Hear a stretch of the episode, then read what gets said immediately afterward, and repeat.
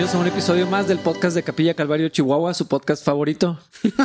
ya regresó a su podcast favorito. Es que eso lo quise decir nada más porque Gonza ¿Qué? puso mi podcast favorito. ¿En serio? Ajá.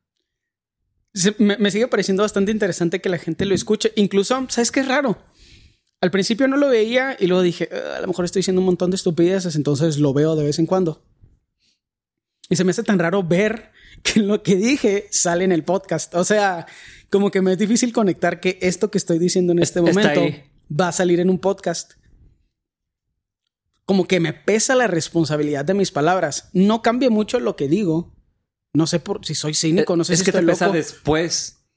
Me, me pesa en teoría Ajá. después y antes y todo el tiempo, pero solo en teoría. O sea, eso no cambia cómo voy a Sí, hablar. porque no, es- es- ese es mi, mi punto. No has cambiado absolutamente nada. Mm, mm. Pero se me hace tan raro, o sea, porque es literal. Todo lo que estamos diciendo aquí está grabado y alguien podría verlo en 10 años. No sé por qué lo haría, pero es raro que esté ahí. Mis, mis hijos lo podrían ver. Extraño, ¿no? Sí. No solo lo podrían, probablemente lo van a ver cuando estén enojados un día. Lo voy a ver cómo voy a contradecir a mi papá o algo así. Necesito algo donde revelarme. Sí, podría estar interesante eso. Pero lo, lo sigo disfrutando a pesar de que se me hace raro. Mm. Nunca, pues nunca había hecho algo así. ¿Cu- ¿Cuántos episodios llevamos? Ya este es el 26. No sé. Qué raro porque llevamos 26 tanto- semanas. O sea que tenemos Medio medio, año. año. haciendo esto. Qué rápido, ¿no? Sí. Qué raro que no hayamos decidido detenernos también. ¿Será que no, no, no hemos dicho nada lo suficientemente problemático como, como para que alguien venga a molestar? Porque yo la neta, si nos metiéramos en muchos problemas, yo probablemente diría, "Ay, no, no quiero hacer esto. Es que tampoco nos escucha tanta gente. Sí. ¿Qué es lo? Bueno, no, sí hemos dicho muchas cosas que podrían ser controversiales para alguien que quiere encontrar algo controversial.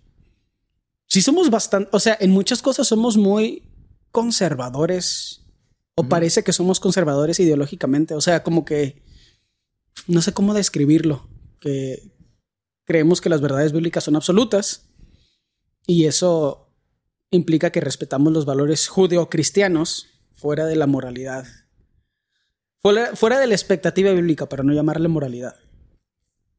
Entonces hay opiniones que tenemos acerca de la homosexualidad, eh, el movimiento LGBT, el feminismo, obviamente el machismo, la corrupción. O que pues, son muy obvias, o sea, no, no pintamos muchas de esas cosas en grises, porque estamos hablando a nivel conceptual e ideológico, o sea, no estamos hablando con una persona. Como que a veces me da risa que la gente se imagina a alguien y quieren que no digas algo que podría ofender a esa persona imaginaria. Ok, ok, sí. Eso sí, eh, no, eso no se puede. La persona imaginaria no, o sea, puede no ofenderse como puede sí ofenderse, porque habría de pensar. Ni siquiera existe. Exacto, o sea, se me hace, se me hace interesante eso. Estaba pensando, estaba platicando con una persona de capilla en una de mis clases. Y me dice, ¿no consideras eso? O sea, de que alguien podría ofenderse por lo que dices. Digo, es que se me hace muy raro eso. O sea, la verdad bíblica ofende al pecador. Eh, eh, Es que eso, no, no podemos detenernos de hablar con convicción porque tal vez alguien le pueda ofender. Ajá. O sea, es- es- eso nunca puede ser la, la razón. No estamos tratando de ofender, que eso es algo muy diferente. No estamos... Bueno, no, no es cierto. No, realmente no estamos. No, no, no. Es- eh, tú me conoces cuando sí quiero ser ofensivo. Casi nunca pasa. Pero tú me conoces cuando sí quiero ser ofensivo y esto no se parece nada a yo intentando ser ofensivo. Y, y- y entonces creo que ahí depende del contexto. Tal vez sí estaré equivocado, pero decir algo y que alguien se pueda ofender. Ahora, ¿alguien se podría ofender por mi estupidez? Mm. Sería una, sería raro. O sea, "Ah, qué tonto. Y luego que se ofendan, podrían perderme el respeto, podrían dejar de escucharnos, pero ofenderse es una reacción rara. Últimamente he notado eso, como que la gente se ofende como si ofenderse fuera un valor, como si fuera un, un Una mérito, virtud. a una virtud. Esa es la palabra que estaba buscando. Y eso pero, pero ¿qué tiene de virtuoso que se ofen- que te ofendas? O Pero, es pero como- esa- eso tiene que ver con la critical race theory y todo eso. Sí. O sea, e- e- esa idea de hacer todo en grupos y, y- y siempre hay víctimas. Ujú. Y, como las víctimas, de, acuerdo a todo esto que estamos viviendo, las víctimas son los héroes, las víctimas son los buenos. Sí, tienen información a la que nadie más puede accesar. Eh, que, no, no es cierto. no es, pero, pero por, eso, por eso se ve como una virtud. Ahorita lo estoy pensando, porque, o sea, los defendemos a ciertos grupos, los que sea que haya, porque son víctimas. Ajá. Y entonces no nada más es protegerlos, porque si te fijas, no es, no es, no tiene que ver con protección, ni siquiera con equidad o igualdad. E, el, que es víctima tiene que, o sea, se tiene que invertir las posiciones. Ajá. Porque no es estar en, como iguales. No, no, no. Es siempre tú ya estuviste mucho tiempo, ahora me toca a mí. siempre va por ese tono. Y luego eres tú como representante de un grupo, no tú como persona. Ajá. Entonces, eh, entonces hay, hay, hay, admiración, hay poder, hay sí que es, pero, por eso, por eso se ve como virtud, porque eso es lo que estamos haciendo. Estamos glorificando a todos los grupos que supuestamente son víctimas de algo. Y eso, eso es discriminativo porque asumir que por ser parte de ese grupo tiene ciertas cualidades es la definición de discriminación.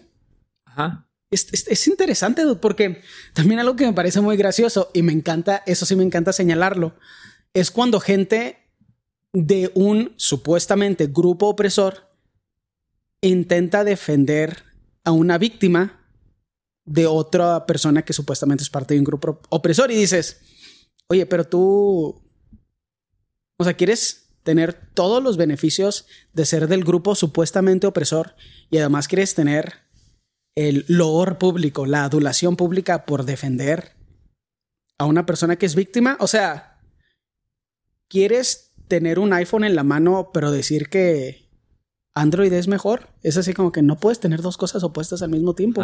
No puedes tener el pastel y comértelo. Ajá. ¿Qué clase de estupidez ideológica es esta? Pero está bien interesante porque es, pues a veces me sorprende. Debo admitir que antes me frustraba, pero siento que es más fácil moverse en un mundo donde la gente es incongruente. Porque la misma incongruencia, a pesar de que a nivel redes sociales puede verse muy bien, te hace insoportable.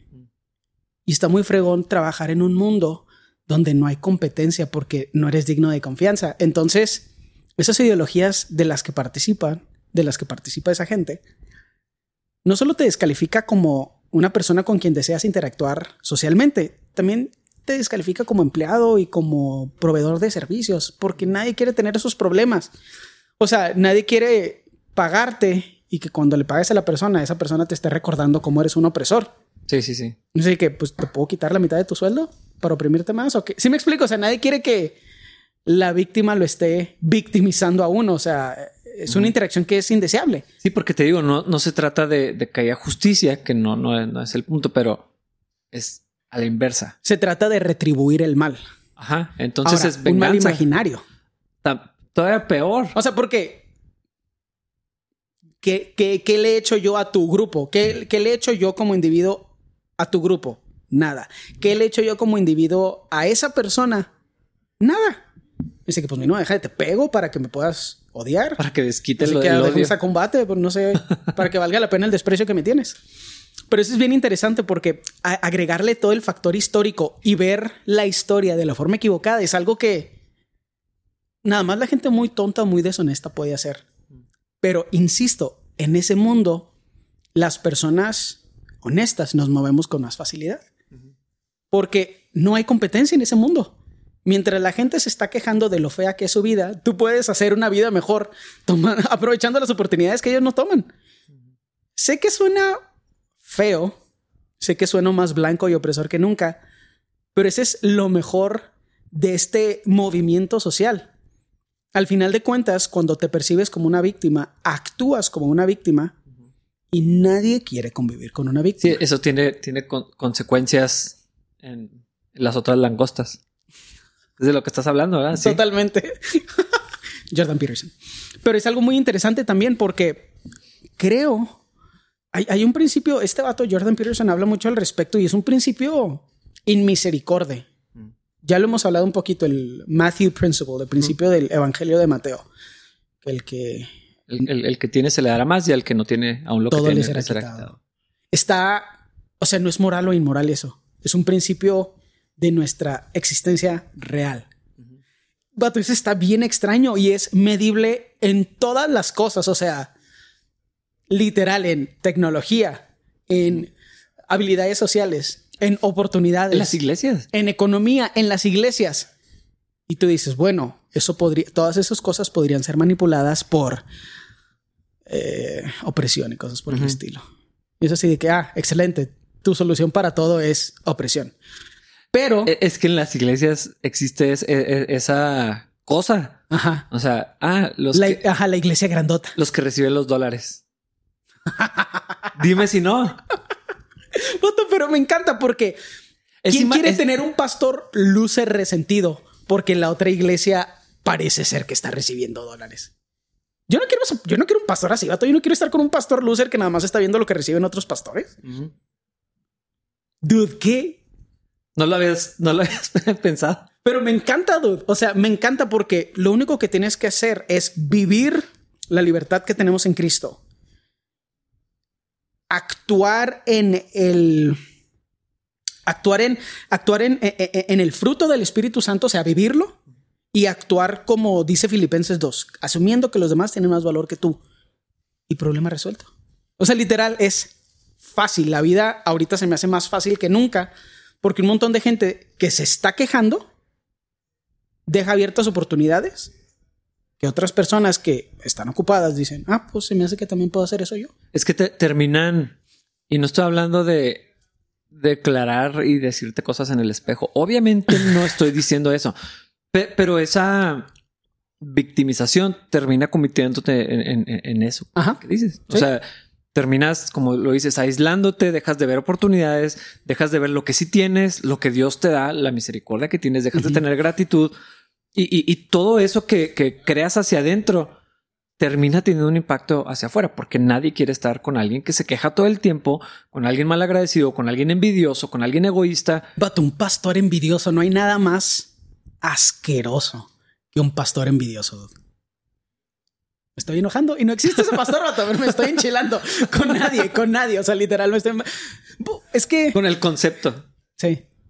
Y, estoy haciendo un esfuerzo así muy fuerte por así de que no, aléjate memoria de O sea, no, de, literal, no pensar en nadie. No tiene cara. Pero la idea de. O sea, ¿cómo podrías estar con un pastor envidioso? ¿Cómo podría él ser tu líder espiritual? ¿Cómo podría ese pastor guiarte hacia la voluntad de Dios en tu vida. O sea, es así como que no se puede. Pero es lo mismo con un papá o un esposo. Sí, es cierto. Sí, es cierto. O, sea, e, e, esa. Híjole. Es que la, la gratitud. Que no, no, era lo que estábamos hablando, pero. Ya no me acuerdo que está. No, pero no, es que esa es la solución. la solución para todos estos problemas sociales es que, sí tienes. E, exactamente. Y qué puedes hacer con lo, lo que tienes. O sea, no somos optimistas ni, ni ultra positivos, motivadores, pero. No, muéranse todos. Es lo que Dios te dio. O sea, ahí es donde Dios te colocó. Eso es. Esta es la parte que es graciosa, dude. Gente de cualquier raza que trabaja en McDonald's en Estados Unidos, un adolescente que trabaja en McDonald's en Estados Unidos, gana más o menos lo que gana el mexicano promedio educado aquí en México. Mm. Esa misma gente es la que sale a marchar por lo injusto que es el mundo. Pero lo que quieren decir es la vida de algunos a mi alrededor es mejor que la mía. No están pensando en la injusticia del mundo, porque no estamos tan lejos de ellos. Esto, esto que estoy diciendo aplica en la frontera. Ellos conocen cómo ganamos los mexicanos. Y aún así piensan que el mundo es injusto. Así que, pero trabajas en McDonald's. ¿Estás enojado que un doctor gane más que tú? sí. Eso implicaría que yo puedo estar enojado por mi nivel educativo y de producción y que alguien que trabaja en McDonald's gane más que yo. ¿Sería justo que yo me enojara por eso? ¿Sería sano? Con ese corazón voy a ir a amar a mi esposa y a mis hijos o lo que sea. O sea... La ingratitud, vato, es... Sí, e, es que es algo Y la envidia. Ah, la envidia, hasta odio esa palabra. Es que... ¿Cómo dice? No sé eh, pensar algo y se me fue inmediatamente, pero eh, sí es como corrosivo. Ajá, totalmente. O sea, va, va minando, va destruyendo. Y, y cuando permitimos que eso crezca, eh, no, no sé, o sea, hay, hay una expresión que se usa mucho en el medio cristiano, lo de raíz de amargura. Ajá. Pero cuando, cuando lo piensas es algo real, o sea, es algo Sí, que es la mejor imagen. está escondido, ha crecido por mucho tiempo. Y, y si tú tratas de desarraigar un árbol o, o quitar una planta que la raíz ya creció, es casi imposible. No sale. O sea, simplemente No, no. lo peor de todo es que puedes intentarlo y mucha de la raíz se queda abajo todavía. Y, y se cae guardado. A- aún si, si cortas, probablemente ya no vuelve a crecer, pero ahí está todo. Quién sabe, vato, porque literal acaban de hacer eso. en- Nada que ver, pero es bien interesante la ilustración y bien interesante que acabe de ver un ejemplo donde sí vuelve a crecer. No el árbol completo, pero las raíces siguen produciendo ramas. Sí. Es que algo que pensaba porque he estado caminando con Fernie. Y pensaba mucho, no se lo dije, pero estaba así como que procesándolo en mi mente mientras hablamos de otras cosas. Y para mí un beneficio increíble que tengo en mi matrimonio es que Fernie no es una mujer envidiosa. Yo no tengo que participar de ninguna forma de la carrera de la competencia. De que los demás tienen algo y nosotros no Sí. que, que no sea envidiosa ella, a mí me permite enfocarme en la voluntad de Dios para nuestra vida, porque ella no está pensando en cómo la vida de otra persona es mejor que la nuestra. Sí. Pues yo, yo creo que yo podría compartir eso. eh, o sea, eso mismo lo, lo- lo vivo yo también y es, ay, es mucha libertad. Porque sí hemos visto la presión que pone en un matrimonio una esposa envidiosa. Sí, el, el efecto de eso es más grande de lo que, o sea, no, no, no se puede minimizar como una cosa pequeña. Sí, y la mayoría de los hombres no toma la responsabilidad de eso y de confrontar el pecado ahí y de decirle, o sea, de a- a- eh, confrontar a, a la esposa en amor. Entonces, Es un que los- esposo indiferente y una esposa envidiosa. Es que lo que muchos hacen es comerse la manzana también, la fruta mala. Entonces, Sí. así como que, ah, sí, es cierto. Y, y entonces vuelve algo. Y ahora el matrimonio es envidioso. Sí, un hoyo negro. Y, y, y tiene, con- o sea, tiene unas consecuencias bien, bien grandes. Eh, yo, yo, yo también le doy gracias a Dios por eso, porque en, en mi casa eso también me ayuda a mantenerme. O sea, está así, su sujeto, está en control. Sí, es que no es tan fácil ser agradecido cuando tu esposa, cuando tu esposa odia lo que. Le das Ajá, sí. lo que tiene. Sí. Y, y, y es que Proverbios lo dice: el, el, el corazón no, no se sacia, el ojo no se cansa de ver. O sea, Qué increíble Nunca- está eso. Es que nunca, es, nunca es suficiente. eh, cuando la gente, es que eh, esa es la parte que me molesta de la gente que descalifica la Biblia. Y ahí sí, literal, me encantaría dar bibliazos. O sea, literal, agarrar un palo, ponerle una Biblia al final y agarrar a la gente así de que estás bien tonto, ¿no?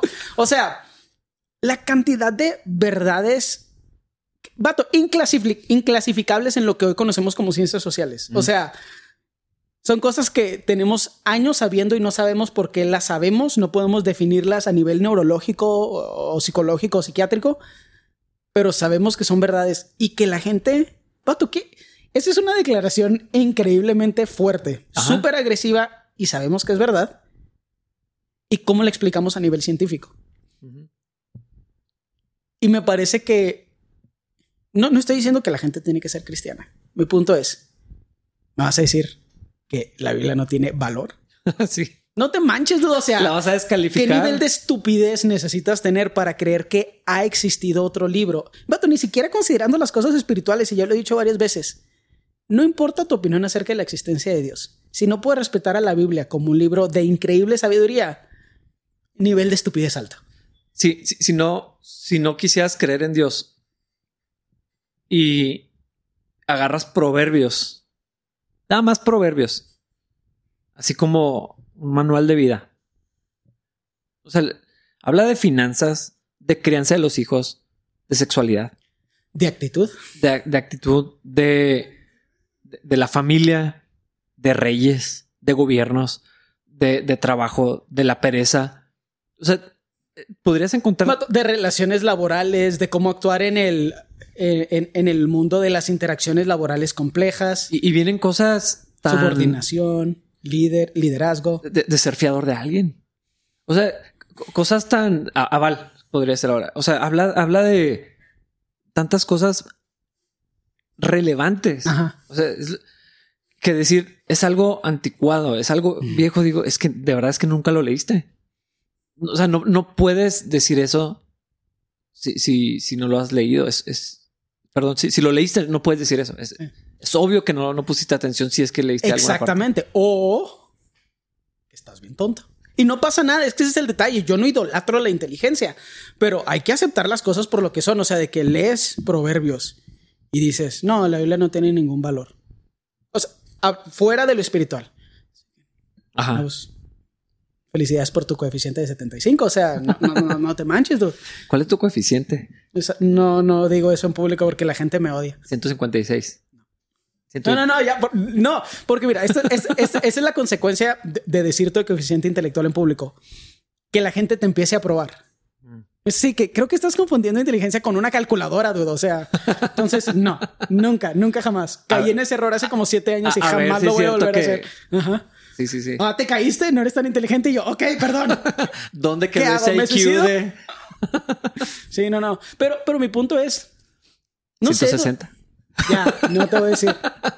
Mi punto es, hay tantas verdades tan increíbles en la Biblia que sobrepasan cualquier inteligencia que nosotros podamos desarrollar, cualquier, cualquier cosa que como humanos podríamos digerir o narrar. Porque hay algunas cosas que sabemos y sabemos porque las sabemos. Hay otras cosas que sabemos y no sabemos porque las sabemos. Y antes de eso, antes de que siquiera empezáramos a procesar bien la manera en que nuestro cerebro funciona, ya todas esas cosas estaban en la Biblia. No lo estoy utilizando como un argumento para hablar de la validez bíblica, de cómo califica la manera en que los humanos nos podemos desarrollar, la validez de nuestra relación con Dios. Nada no, de eso. No, es apologética. Nada. Me molesta en sobremanera cuando alguien dice, no, no, no, es que la Biblia es un libro, así que, dude, neta. No la has leído y si la leíste y crees que tu opinión es más relevante que la Biblia, para no decir lo que estoy pensando.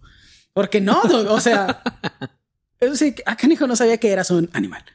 No, no, no, no, no, no. Es mi libro favorito por mucho. O sea, mi, o sea, definitivamente el Espíritu Santo ha transformado mi vida. Pero poder entender esta cosa, vato, es lo mejor que hay. Sí. O sea, algunas veces que estoy, o sea, que me estoy muriendo de la risa de cómo nos ilustra la Biblia a los humanos y es bastante insultante de muchas formas, pero me da mucha risa, dude, porque son cosas que apenas estamos empezando a descubrir en el mundo de las ciencias sociales. Apenas estamos empezando a entender nuestro cerebro y la Biblia hace un montón de años dice así, así son los humanos. Y luego todavía nos atrevemos a contradecirlas, basadas en absolutamente nada, o sea, basados en que a veces la gente cristiana es mala.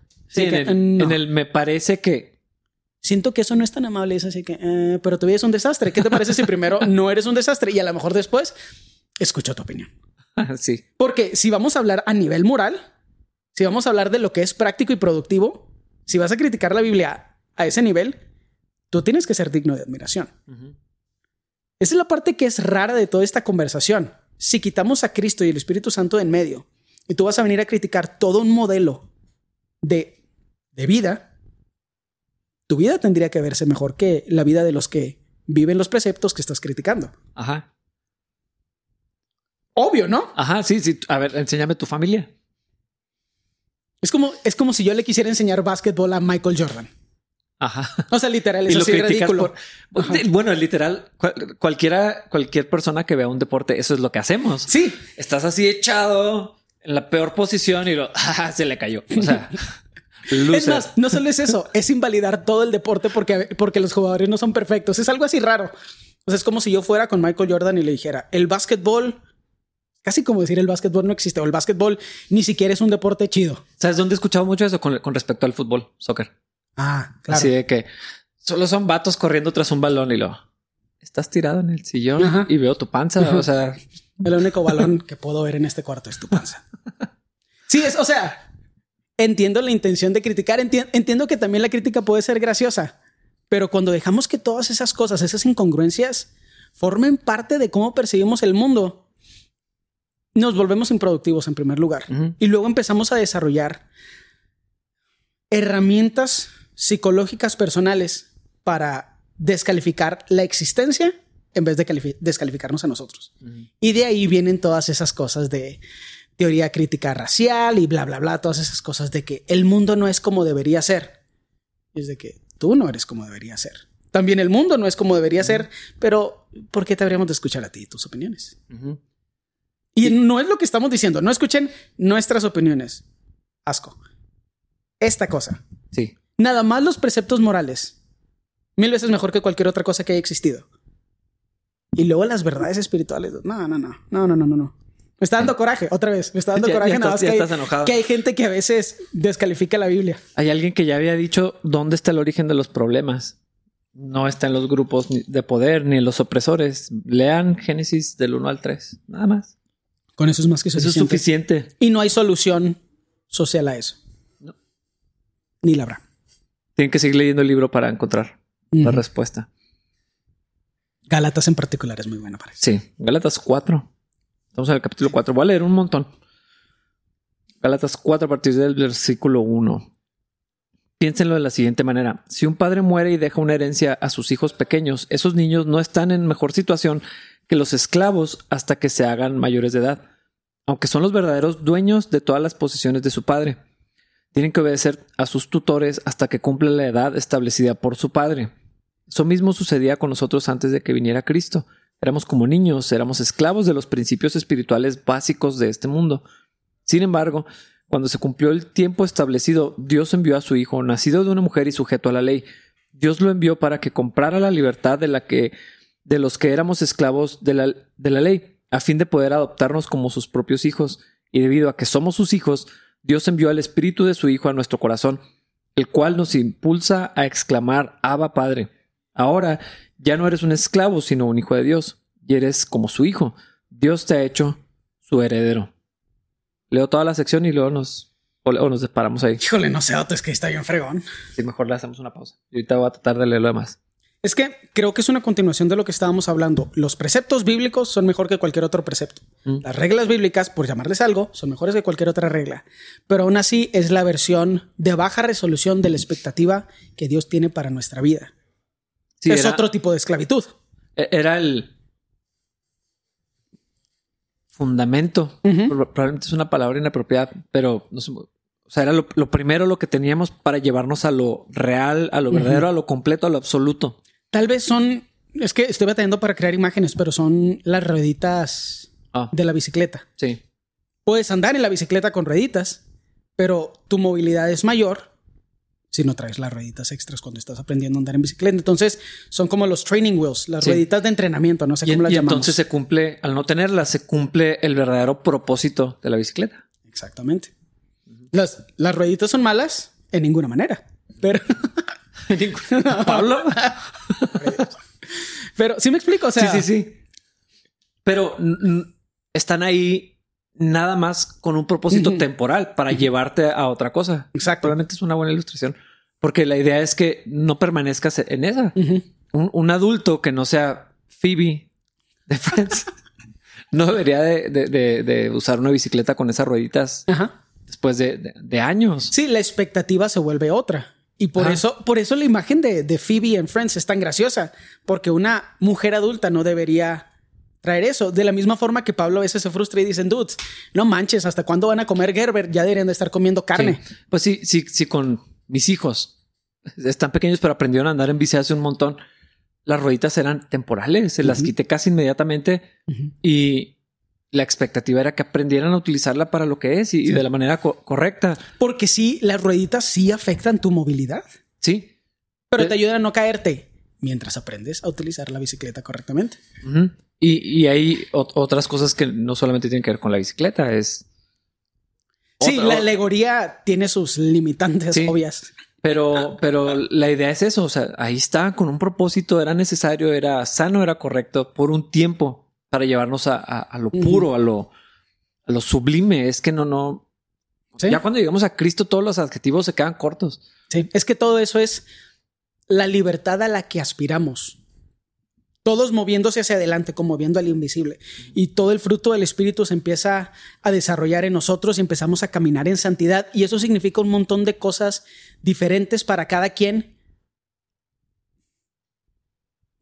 Y ese es, eh, eso es lo que Dios quiere para nosotros. O sea, yo no, no sé cómo decir ya lo fregón que es vivir en libertad. Es más, Digo fregón, así de fregones. Ajá. O sea que no siento así ninguna clase de culpa por decir eso. Ajá. Eso es vivir en libertad. Hay gente que no vive en libertad. Hay gente que todavía tiene las rueditas chiquitas.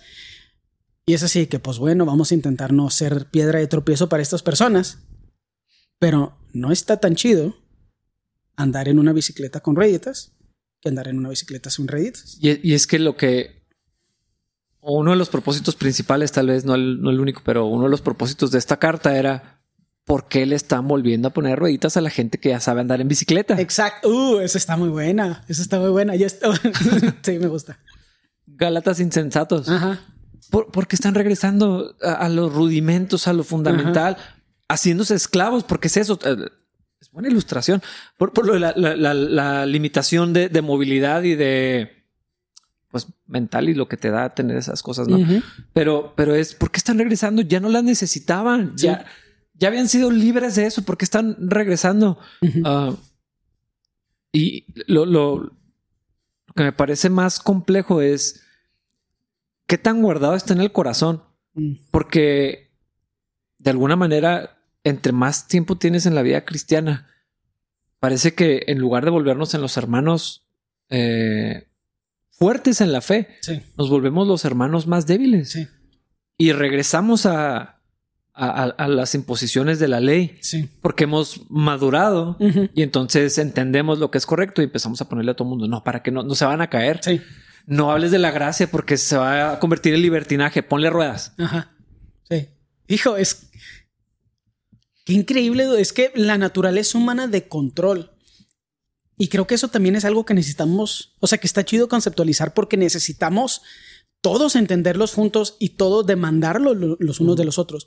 La necesidad humana que a veces tenemos de controlar nuestras actividades y nuestras opciones y de hacer lo mismo con los demás va totalmente en contra de la fe que es necesaria para vivir el proceso de santificación. Mm. Y, y, entiendo por qué lo hacemos, o sea, es como una extensión de la responsabilidad que un padre tiene sobre los hijos. Y ahí es donde es bien difícil como crear un esquema sano, porque no sé si puede ser un, esquema. Hablábamos no hace mucho de reglas que le pondríamos a los jóvenes pues en vez de ponerle reglas, ¿por qué mejor no tienes una, una relación personal con cada uno de ellos, los que se dejen, y hablas la verdad de Cristo hacia su vida? Porque en esa libertad ellos van a tomar las decisiones correctas. O para qué es Dios, para qué fue Cristo y para qué es el Espíritu Santo. Eh, eh, eh, como quitarle la potencia al Evangelio, creyendo que pues mientras te compones te voy a poner unas reglas para que andes bien. Eso a lo mejor funciona para alguien que esté empezando. Ni siquiera alguien que está pensando en el Evangelio. A veces pienso que es alguien que está empezando en la vida. Por ejemplo, alguien que vive bajo mi autoridad, un hijo adolescente o algo así. ¿Ok? Yo sí creo en eso de mientras vives bajo mi casa, vives bajo mis reglas. Totalmente. Y eso es de las cosas más sanas que hay en el desarrollo del individuo. Otra vez, no estoy abierto a debate, Está súper bien documentado. Y si no lo crean, vean el resultado de lo que la otra opción psicológica y de desarrollo infantil está creando. Uh -huh. Esto que vivimos es lo opuesto. El porque soy tu papá no se me hace siempre una buena opción, pero se me hace que de vez en cuando es un excelente recordatorio. Es que a veces es necesario porque no te quiero dejar y ya. Ajá. Y, y te vas a aguantar. O sea, no es por no, no, es, no está sujeto a, a, discusión y a negociación. O no, o, o no tienes que vivir aquí. Y eso es algo extraño porque los humanos somos tan morales que a veces los hijos pensamos, ¿cómo te atreves a correrme de, de tu casa? Mm. En vez de pensar, ¿cómo me atrevo a desobedecerte mientras me como tu comida? Ajá. Y me pagas la universidad, el celular, el gimnasio, los tenis nuevos. Sí, qué felicidades. Hijo, iba a decir. Carro, gasolina. ¿Qué? qué? iba a decir algo mejor. o sea, felicidades ingrato, obviamente va a decir otra cosa. Eh, pero es, es, parte de la naturaleza humana creer que, no, que somos merecedores de cierta cosa. Uh -huh. Me gustaría que los adolescentes que escuchen eso recuerden, tus papás no tienen la responsabilidad de alimentarte. Creemos eso, pero no tiene la responsabilidad de alimentarte. Deberías estar agradecido que lo hace. ¿Por qué digo eso? Porque hay muchos papás que no alimentan a sus hijos. Hay muchos papás que golpean a sus hijos todos los días. Si tu papá no te pegó hoy, deberías estar agradecido. Gloria a Dios por eso. Si tu papá trabaja, tu mamá trabaja o si, tu si, si tienes tu casa limpia, porque hay mamás que no tienen tiempo para limpiar la casa. O sea, ni siquiera estoy hablando de irresponsabilidad. O sea, hay mamás que literal trabajan dos turnos y no pueden limpiar la casa y la vida es difícil. Si tu mamá limpió tu casa hoy y luego te gritó porque tú no limpiaste tu cuarto, deberías estar agradecido. Porque hay gente que no tiene ni una mamá para que le grite. Sí. Y además de todas esas cosas que recibes por gracia, gracias a tus papás, todavía crees que puedes salir hasta la hora que quieres, puedes ver lo que quieras. Poner tus reglas porque eres un adulto. Y... Ajá. Pues celo en otro lugar. Felicidades. Pero, y, así es. Yo la verdad estoy súper agradecido con mis papás porque me salí de la casa súper joven. Y así que, ah, mira, ok, ok, ok, ok. Te la aplicaron. Ajá, por eso me odias, ok. Ah, no es cierto. Pero sí me explico, o sea, fue la, o sea, fue la solución a mi adolescencia. Así que crees que la vida es fácil porque yo hago todo por ti. Sé independiente. Y yo de, ah, estoy bien tonto. Para que veas cómo te va. Sí, sí, sí, es que qué raro que nos hemos creído otra cosa. y, y ahora los niños les pegan a los papás. Estás hablando de ese video que pusieron en Facebook. Sí. Y, pero hay un montón, o sea. Ah, no, claro, claro. Hay, muchísimos que, que, han salido también y, y ves a los papás tratando de hablar con los hijos como adultos. Que, que ese modelo lo veo en gente que no tiene hijos y gente que tiene hijos recién nacidos y muy chiquitos. Y el efecto, cuando llegan a los 10 años, que son insoportables y no están socializados. Ya son criminales. No decirles nada y todo, todo, eso. Eh. Pero es que mira, esta es la parte que es bien interesante, porque sin importar qué perspectiva psicológica tienes, si es científicamente congruente, el modelo de crianza bíblico es el más correcto. Porque hablando desde una perspectiva evolutiva, o sea, viendo cómo los animales socializan a sus crías, mm. no se hace en función de racionalización y no siempre se hace en función de imitación. Casi siempre se hace en función de corrección. O sea, no tienes escape de eso. Si, si, si no crees en la Biblia, que aquí ya lo dice, para quien es la vara, pero si no crees en los principios bíblicos y te vas a cualquier otro principio eh, científico, o sea, que considere, si crees que evolucionamos y somos estos, pero queramos otra cosa, crees que la disciplina física es la solución correcta. Y, o sea, es que esas otras cosas que no están abiertas a debate, pero hay como que una burbuja psicológica que no es científica y que nada más respeta cómo te sientes al respecto. Sí. Y no sé cómo decirle a esa gente, oye, tu hijo es lo peor. ¿Qué te parece si dejas de dar tu opinión? Escuché de un, bueno, es, es, todo un movimiento de iglesias, pero eh, escuché de una iglesia en particular, donde el modelo es familias integradas, no hay ministerio de niños, no hay ministerio de jóvenes, no hay nada más que todos juntos y otras cosas, ¿no? Y la idea es que tus hijos siempre están en el santuario, en el servicio, por lo tanto tienen que aprender a hacerlo. Y el modelo que enseña la iglesia es Tú entrenas a tus hijos para que puedan participar del servicio. Y cuando llegan familias nuevas o gente que está batallando y obviamente se revela ahí lo que está sucediendo, no solamente te extienden gracia, tienen un kit para ti en el lobby con una vara y un librito donde dice, ah, mira, así disciplinas a tu hijo. Dale. Y, te dan chance, o sea, así como un, bebé llora con, nosotros, no un bebé llora y, te sales para calmarlo asumen y te enseñan que eso, eso mismo vas a hacer con, con tu... Eh, Sabiendo que va a funcionar. Con tu hijo de 3 a 5 años que así como que no, pues llévatelo al lobby un ratito y luego regresan. Y si no, si no tienes una vara, te, aquí te, te, obsequiamos una. Qué chido. Yo quiero ir a esa iglesia. ¿Te imaginas coleccionar así varas? No, si, si, se volviera famoso ese movimiento. Pero es que es bien interesante porque la corrección es una parte importante de la, importante de la crianza. Literal, estamos leyendo eso. Estamos viendo crianza espiritual, por llamarle algo. Y estamos viendo expectativas bien particulares de lo que podríamos ser si dejamos que el proceso suceda. Pero entra nuestra moralidad personal, entra nuestro miedo de ofender o nuestro miedo de lastimar y actuamos como si las verdades que queremos aplicar no fueran válidas en vez de invalidarnos a nosotros y las formas en las que aplicamos esas verdades. Y se me hace bien interesante porque entre más... Mm, no sé cómo decirlo, cómo decirlo de la forma menos ofensiva posible. Entre más se consideran las emociones de las personas a nivel social, más se considera que cualquier forma de corrección o disciplina es violencia. Pero cuando tu jefe te dice que hiciste algo mal, no te sientes bien. ¿Qué hacemos? ¿Que no te diga que hiciste algo mal? No estoy hablando ni siquiera de cuando te gritan, porque hay algunas veces que el jefe no confronta el error hasta que ya es demasiado tarde y pues explota. Eso sería un mal padre, un mal jefe, lo que sea. Pero e, e, ese sinónimo que hemos creado, corrección, disciplina, violencia, es, por, es porque las nuevas generaciones son tan insoportables. Sí, fíjate, una vez. Bueno, también la nuestra. mis hijos, no voy a decir cuál, decía es que me siento mal cuando me regañan. Y yo, esa es la idea. Ajá. Eso es lo, es lo que estoy tratando de hacer. Ajá.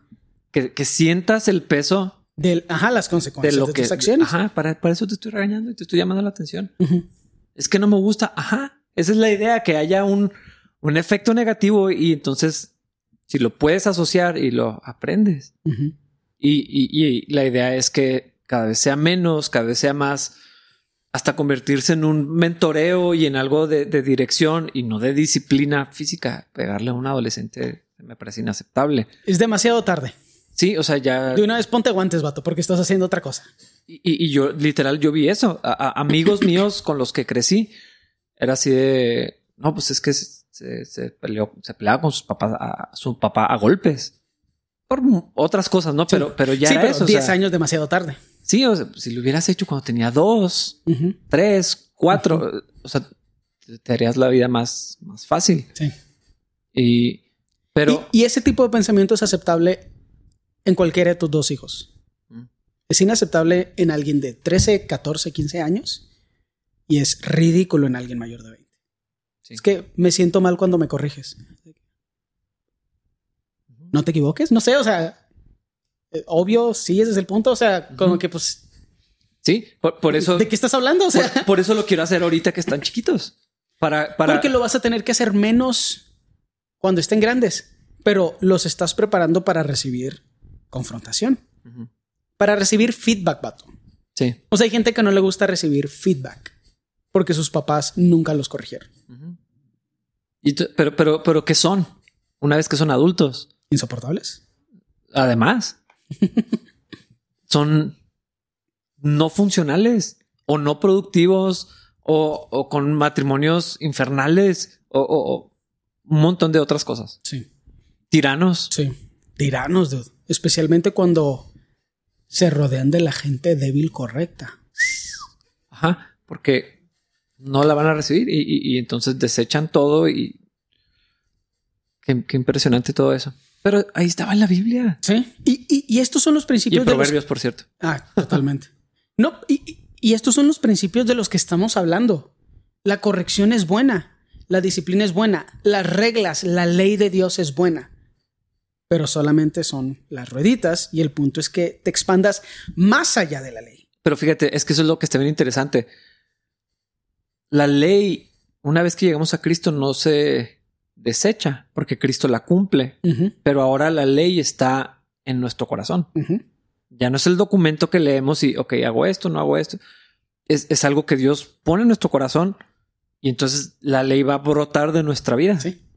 Y como, y como dijo Jesús, ya no solamente nuestras acciones son puestas en tela de juicio.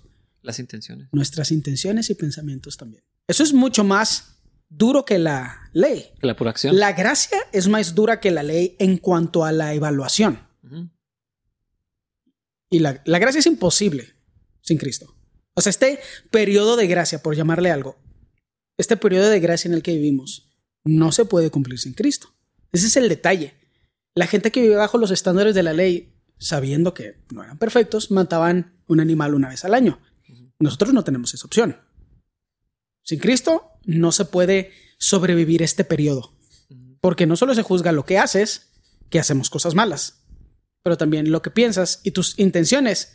Por lo tanto, nadie nunca puede ganarse aprobación en la gracia fuera de Cristo. Sí, es que ya son las acciones, las omisiones, las palabras y, las, actitudes o intenciones del corazón.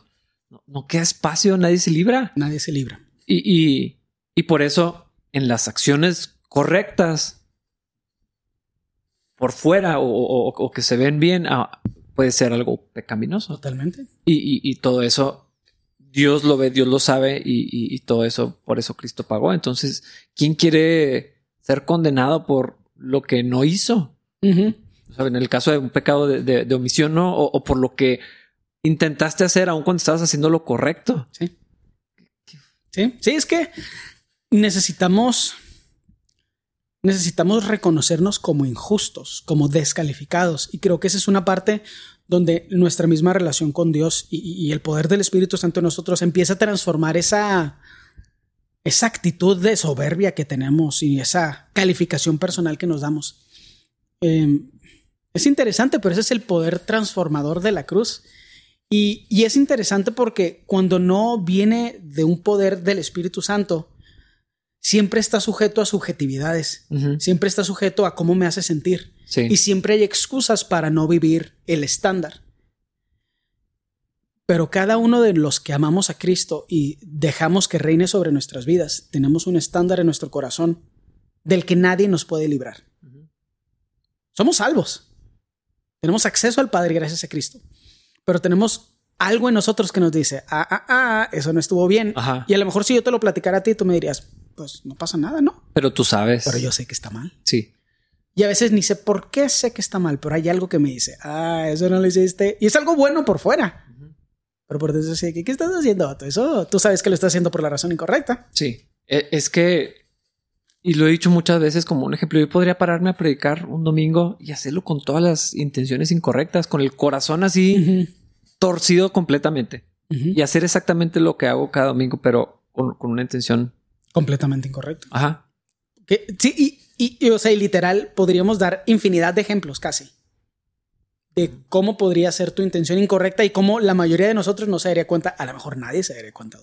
Sí. Una vez, yo creo que nadie se daría cuenta. Tal vez dos o tres veces se empezaría a notar un patrón, pero mínimo lo podrías hacer una vez sin que nadie nos diéramos cuenta. Sí. Pero Dios sí. Sí. Y el Espíritu Santo ahí está. Obrando. Y señalando y corrigiendo y moldeando y y, gracias a Dios por eso, porque precisamente eh, eh, eso de que Dios pone la ley en nuestro corazón y nos va haciendo transform nos, va transformando y nos va llevando a la verdad, nos va llevando a Cristo gradualmente, cada vez más parecidos, cada vez más a semejanza del Señor. Entonces no es como que escapamos solamente de la ley, ya no somos esclavos a ella. Estamos en la libertad, pero como quiera Dios nos va llevando a su voluntad. Sí, sí.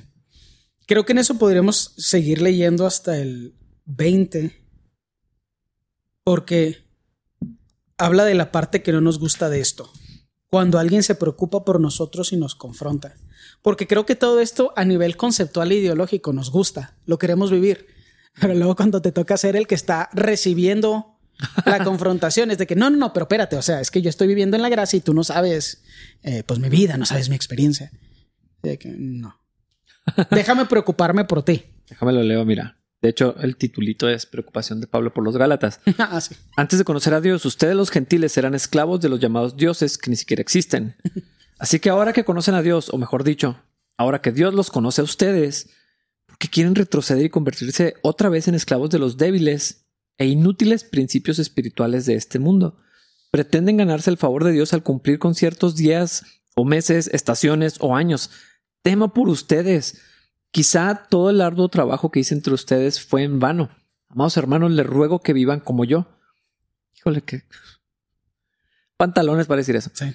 Les ruego que vivan como yo, libres de esas cosas, pues yo llegué a ser como ustedes, los gentiles, libre de esas leyes. Ustedes no me trataron mal cuando les prediqué por primera vez. Sin duda recordarán que yo estaba enfermo la primera vez que les llevé la buena noticia, aunque mi condición los tentaba a no aceptarme. Ustedes no me despreciaron ni me rechazaron. Todo lo contrario, me recibieron y me cuidaron como si yo fuera un ángel de Dios o incluso el mismo Cristo Jesús. ¿Dónde, dónde ha ido a parar el espíritu de alegría y de gratitud que antes tenían? Estoy seguro de que ustedes hubieran arrancado los propios ojos para dármelos de haber sido posible. ¿Acaso ahora me volví su enemigo porque les digo la verdad? Esos falsos maestros están muy ansiosos de ganarse el favor de ustedes, pero sus intenciones no son nada buenas. Lo que quieren es aislarlos de mí para que ustedes solo les presten atención a ellos. Si alguien quiere hacer cosas buenas por ustedes, no hay ningún problema, pero que lo haga en todo tiempo, no solo cuando estoy con ustedes. Oh, mis hijos queridos, Siento como si volviera a sufrir dolores de parto por ustedes y seguirán hasta que Cristo se forme por completo en sus vidas. Desearía estar con ustedes en este momento para poder hablarles en otro tono, pero estando tan lejos, no sé qué más puedo hacer para ayudarlos. No siempre las cosas tienen que ser amables. Creo que si nos vamos de atrás hacia adelante, no siempre te tiene que gustar la confrontación. Ajá. Y, y lo, O sea, yo, me pregunto si, respondemos así a la confrontación individual, a la enseñanza de la palabra, que yo creo que ahí es donde si lo, evadimos probablemente más fácil que las confrontaciones individuales, pero a fin de cuentas es confrontación de, la Biblia, como si tuviéramos algo escondido. O sea, como, como si o sea, que si quisiéramos manipular, como que puedo entender un poquito, no me puedo comparar con él, pero puedo entender un poco de, lo que siente Pablo de ¿por qué creen que les digo estas cosas para ganar algo? Porque los quiero para mí o, o, o, porque de, verdad no ven que me interesa su, propio bien. Sí. Y me gusta mucho, aquí se ve así el corazón de Pablo siendo duro, siendo directo, porque así es él, no muy, muy asertivo, pero también porque lo está escribiendo. Es que esa es otra cosa que a veces no le, no le damos el beneficio de la duda a Pablo. Tiene que ser tácito, tiene que ser así claro, porque está hablando a nivel conceptual. O sea, a veces, a veces la gente se ofende en representación de otra persona que no existe. Y es así que tú estoy hablando de conceptos bíblicos que tú consideras certeros también. Perdón. y, te ofendes para, para defender a alguien de mí. O sea, que yo te se los estoy diciendo en amor y te estás ofendiendo en representación de otra persona a favor de quién. Sí. Pasa bastante eso y es así que a quién estás defendiendo y los estás defendiendo de mí. para mí eso es lo que está diciendo Pablo. O sea, hay otras personas que vienen en lo que quieren es ganarse favor social. Y para ganarte favor social rápido, lo que tienes que hacer es hacer a alguien el villano. Y esas personas lo que quieren es separar a esta gente de Pablo. Y Pablo no quiere que estén con él. Quieren que sepan la verdad. Y que estén en, la libertad de, Cristo. Y los está advirtiendo de las consecuencias de, escuchar a ciertas personas. Ah, fíjate que, yo creo que la versión moderna como muy tangible para mí de esto es, e, es que cuando alguien habla a favor de la verdad, podríamos ser nosotros o cualquiera, ¿no? Se le considera orgulloso que está criticando y que pues tú te crees muy santo o no nada más tú tienes la verdad. Cuando lo, que están haciendo es señalar el error como la Biblia lo enseña, enseñar la verdad y, y, no se ve la intención real de, no, hermanos, esto es para ustedes, es para que no regresen a, la esclavitud, para que no hagan nula la gracia de Dios en, ustedes. Y, y, Pablo está diciendo, perdí mi tiempo o qué, o sea, ¿de qué sirvió todo lo que les enseñé? Pero creo que mucha gente sí lo ve por ese lado. Cuando escuchas ciertos predicadores, cuando hablas de la verdad, así como que, ah, cómo eres duro y eh, no seas así o, cosas de, ese tipo, ah, no, tiene que ver con la misma persona. Podría ser, claro que sí. Sí. Pero, pero de ver así la, la, verdad, más bien, para no querer ver la verdad. Descalificas a la persona que está. Exactamente. no, eso es por orgullo. Ay, pues, piensa que nomás él sabe o yo qué sé. Sí, y lo triste de eso es que La persona que habla no se ve afectada. La persona que no recibe la verdad y que hace esas críticas para descalificar a la persona que está hablando la verdad es la que se ve afectada. Porque al final de cuentas, ¿quién no vive en libertad? Sí. Y, y es algo interesante y, y entiendo la complejidad de este tema porque ahorita ahorita lo podemos ver con lo que está pasando en la pandemia y las iglesias, las iglesias en línea y cosas por el estilo. Muchos pastores consideran que su trabajo es competir por una mayor cantidad de audiencia. Entonces empiezan a suavizar su mensaje con el interés de que más personas se puedan identificar con el objetivo. Pero ese no es el punto. Eso no es el trabajo del Espíritu Santo. Eso es un trabajo de mercadotecnia. Es un trabajo tal vez de, de, de, de oratoria o de homilética, no sé. Pero eso no es el trabajo del Espíritu Santo. Ese no somos nosotros caminando en gracia y luego compartiendo lo que el Señor nos ha dicho que tenemos que compartirle a la congregación. Eso deja completamente fuera la voluntad del Espíritu Santo, su guianza, el, el, el milagro tan increíble de cómo las cosas empatan y podemos, o sea, y tenemos la habilidad como individuos de hablar de verdades muy complejas. Sí. Y a veces, no, como humanos, nos gusta tanto escuchar la versión amable de las cosas, la que no nos confronta, la que nos permite vivir otra semana exactamente igual, que cuando alguien viene y nos confronta con la verdad, nos pasa lo que le pasa a Pablo. Uh -huh. o, o, bueno, nos pasa lo que le pasaba a los Gálatas y reaccionaban así a Pablo. Sí, así de que. Pues mejor este vato, pues Pablo es medio duro. Sí. Pero también tiene una implicación interesante porque tiene una implicación de ingratitud. Por lo que dice, ¿qué les pasó? ¿Por qué andan tan amargados? Uh -huh. Y yo sí he visto eso. Perdieron el, la, la, alegría y la gratitud que hablamos ahorita de eso. Yo lo he notado cuando la gente empieza a agregar otras ideologías alrededor del Evangelio o se empieza a ir para afuera del Evangelio, empiezan a sentir un sentimiento de injusticia imaginario. Sé que ¿por qué el mundo no es perfecto? Y es de que, ah, ¿con quién estás enojado? Pero es un sentimiento constante de amargura, dirigido ante todo, perdón, dirigido hacia todo, pero al mismo tiempo hacia nada, hacia la idea de que algo no es como debería ser.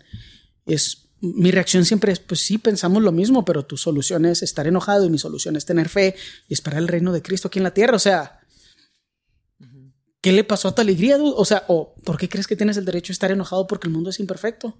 ¿Dónde quedó tu alegría, tu gozo, tu gratitud? Sí. Por lo que sí es, por la forma en que Dios sí nos ha bendecido, por su misericordia que vemos a pesar de las cosas tan difíciles. Pero eso es lo que pasa cuando se le da un twist al evangelio y no se dice la verdad, sino se dice lo que queremos escuchar. No nos da lo que necesitamos. Entonces, escuchamos lo que queremos oír, pero vivimos vidas que no queremos vivir. Porque eso es lo que provoca un evangelio diluido. Sí. Sí, como no estamos en, en la verdad, no hay plenitud. No. Que qué triste, ¿no? Son opciones. Ahí es. es eso es un binario. O vives la libertad de la gracia o no vives en libertad. Punto.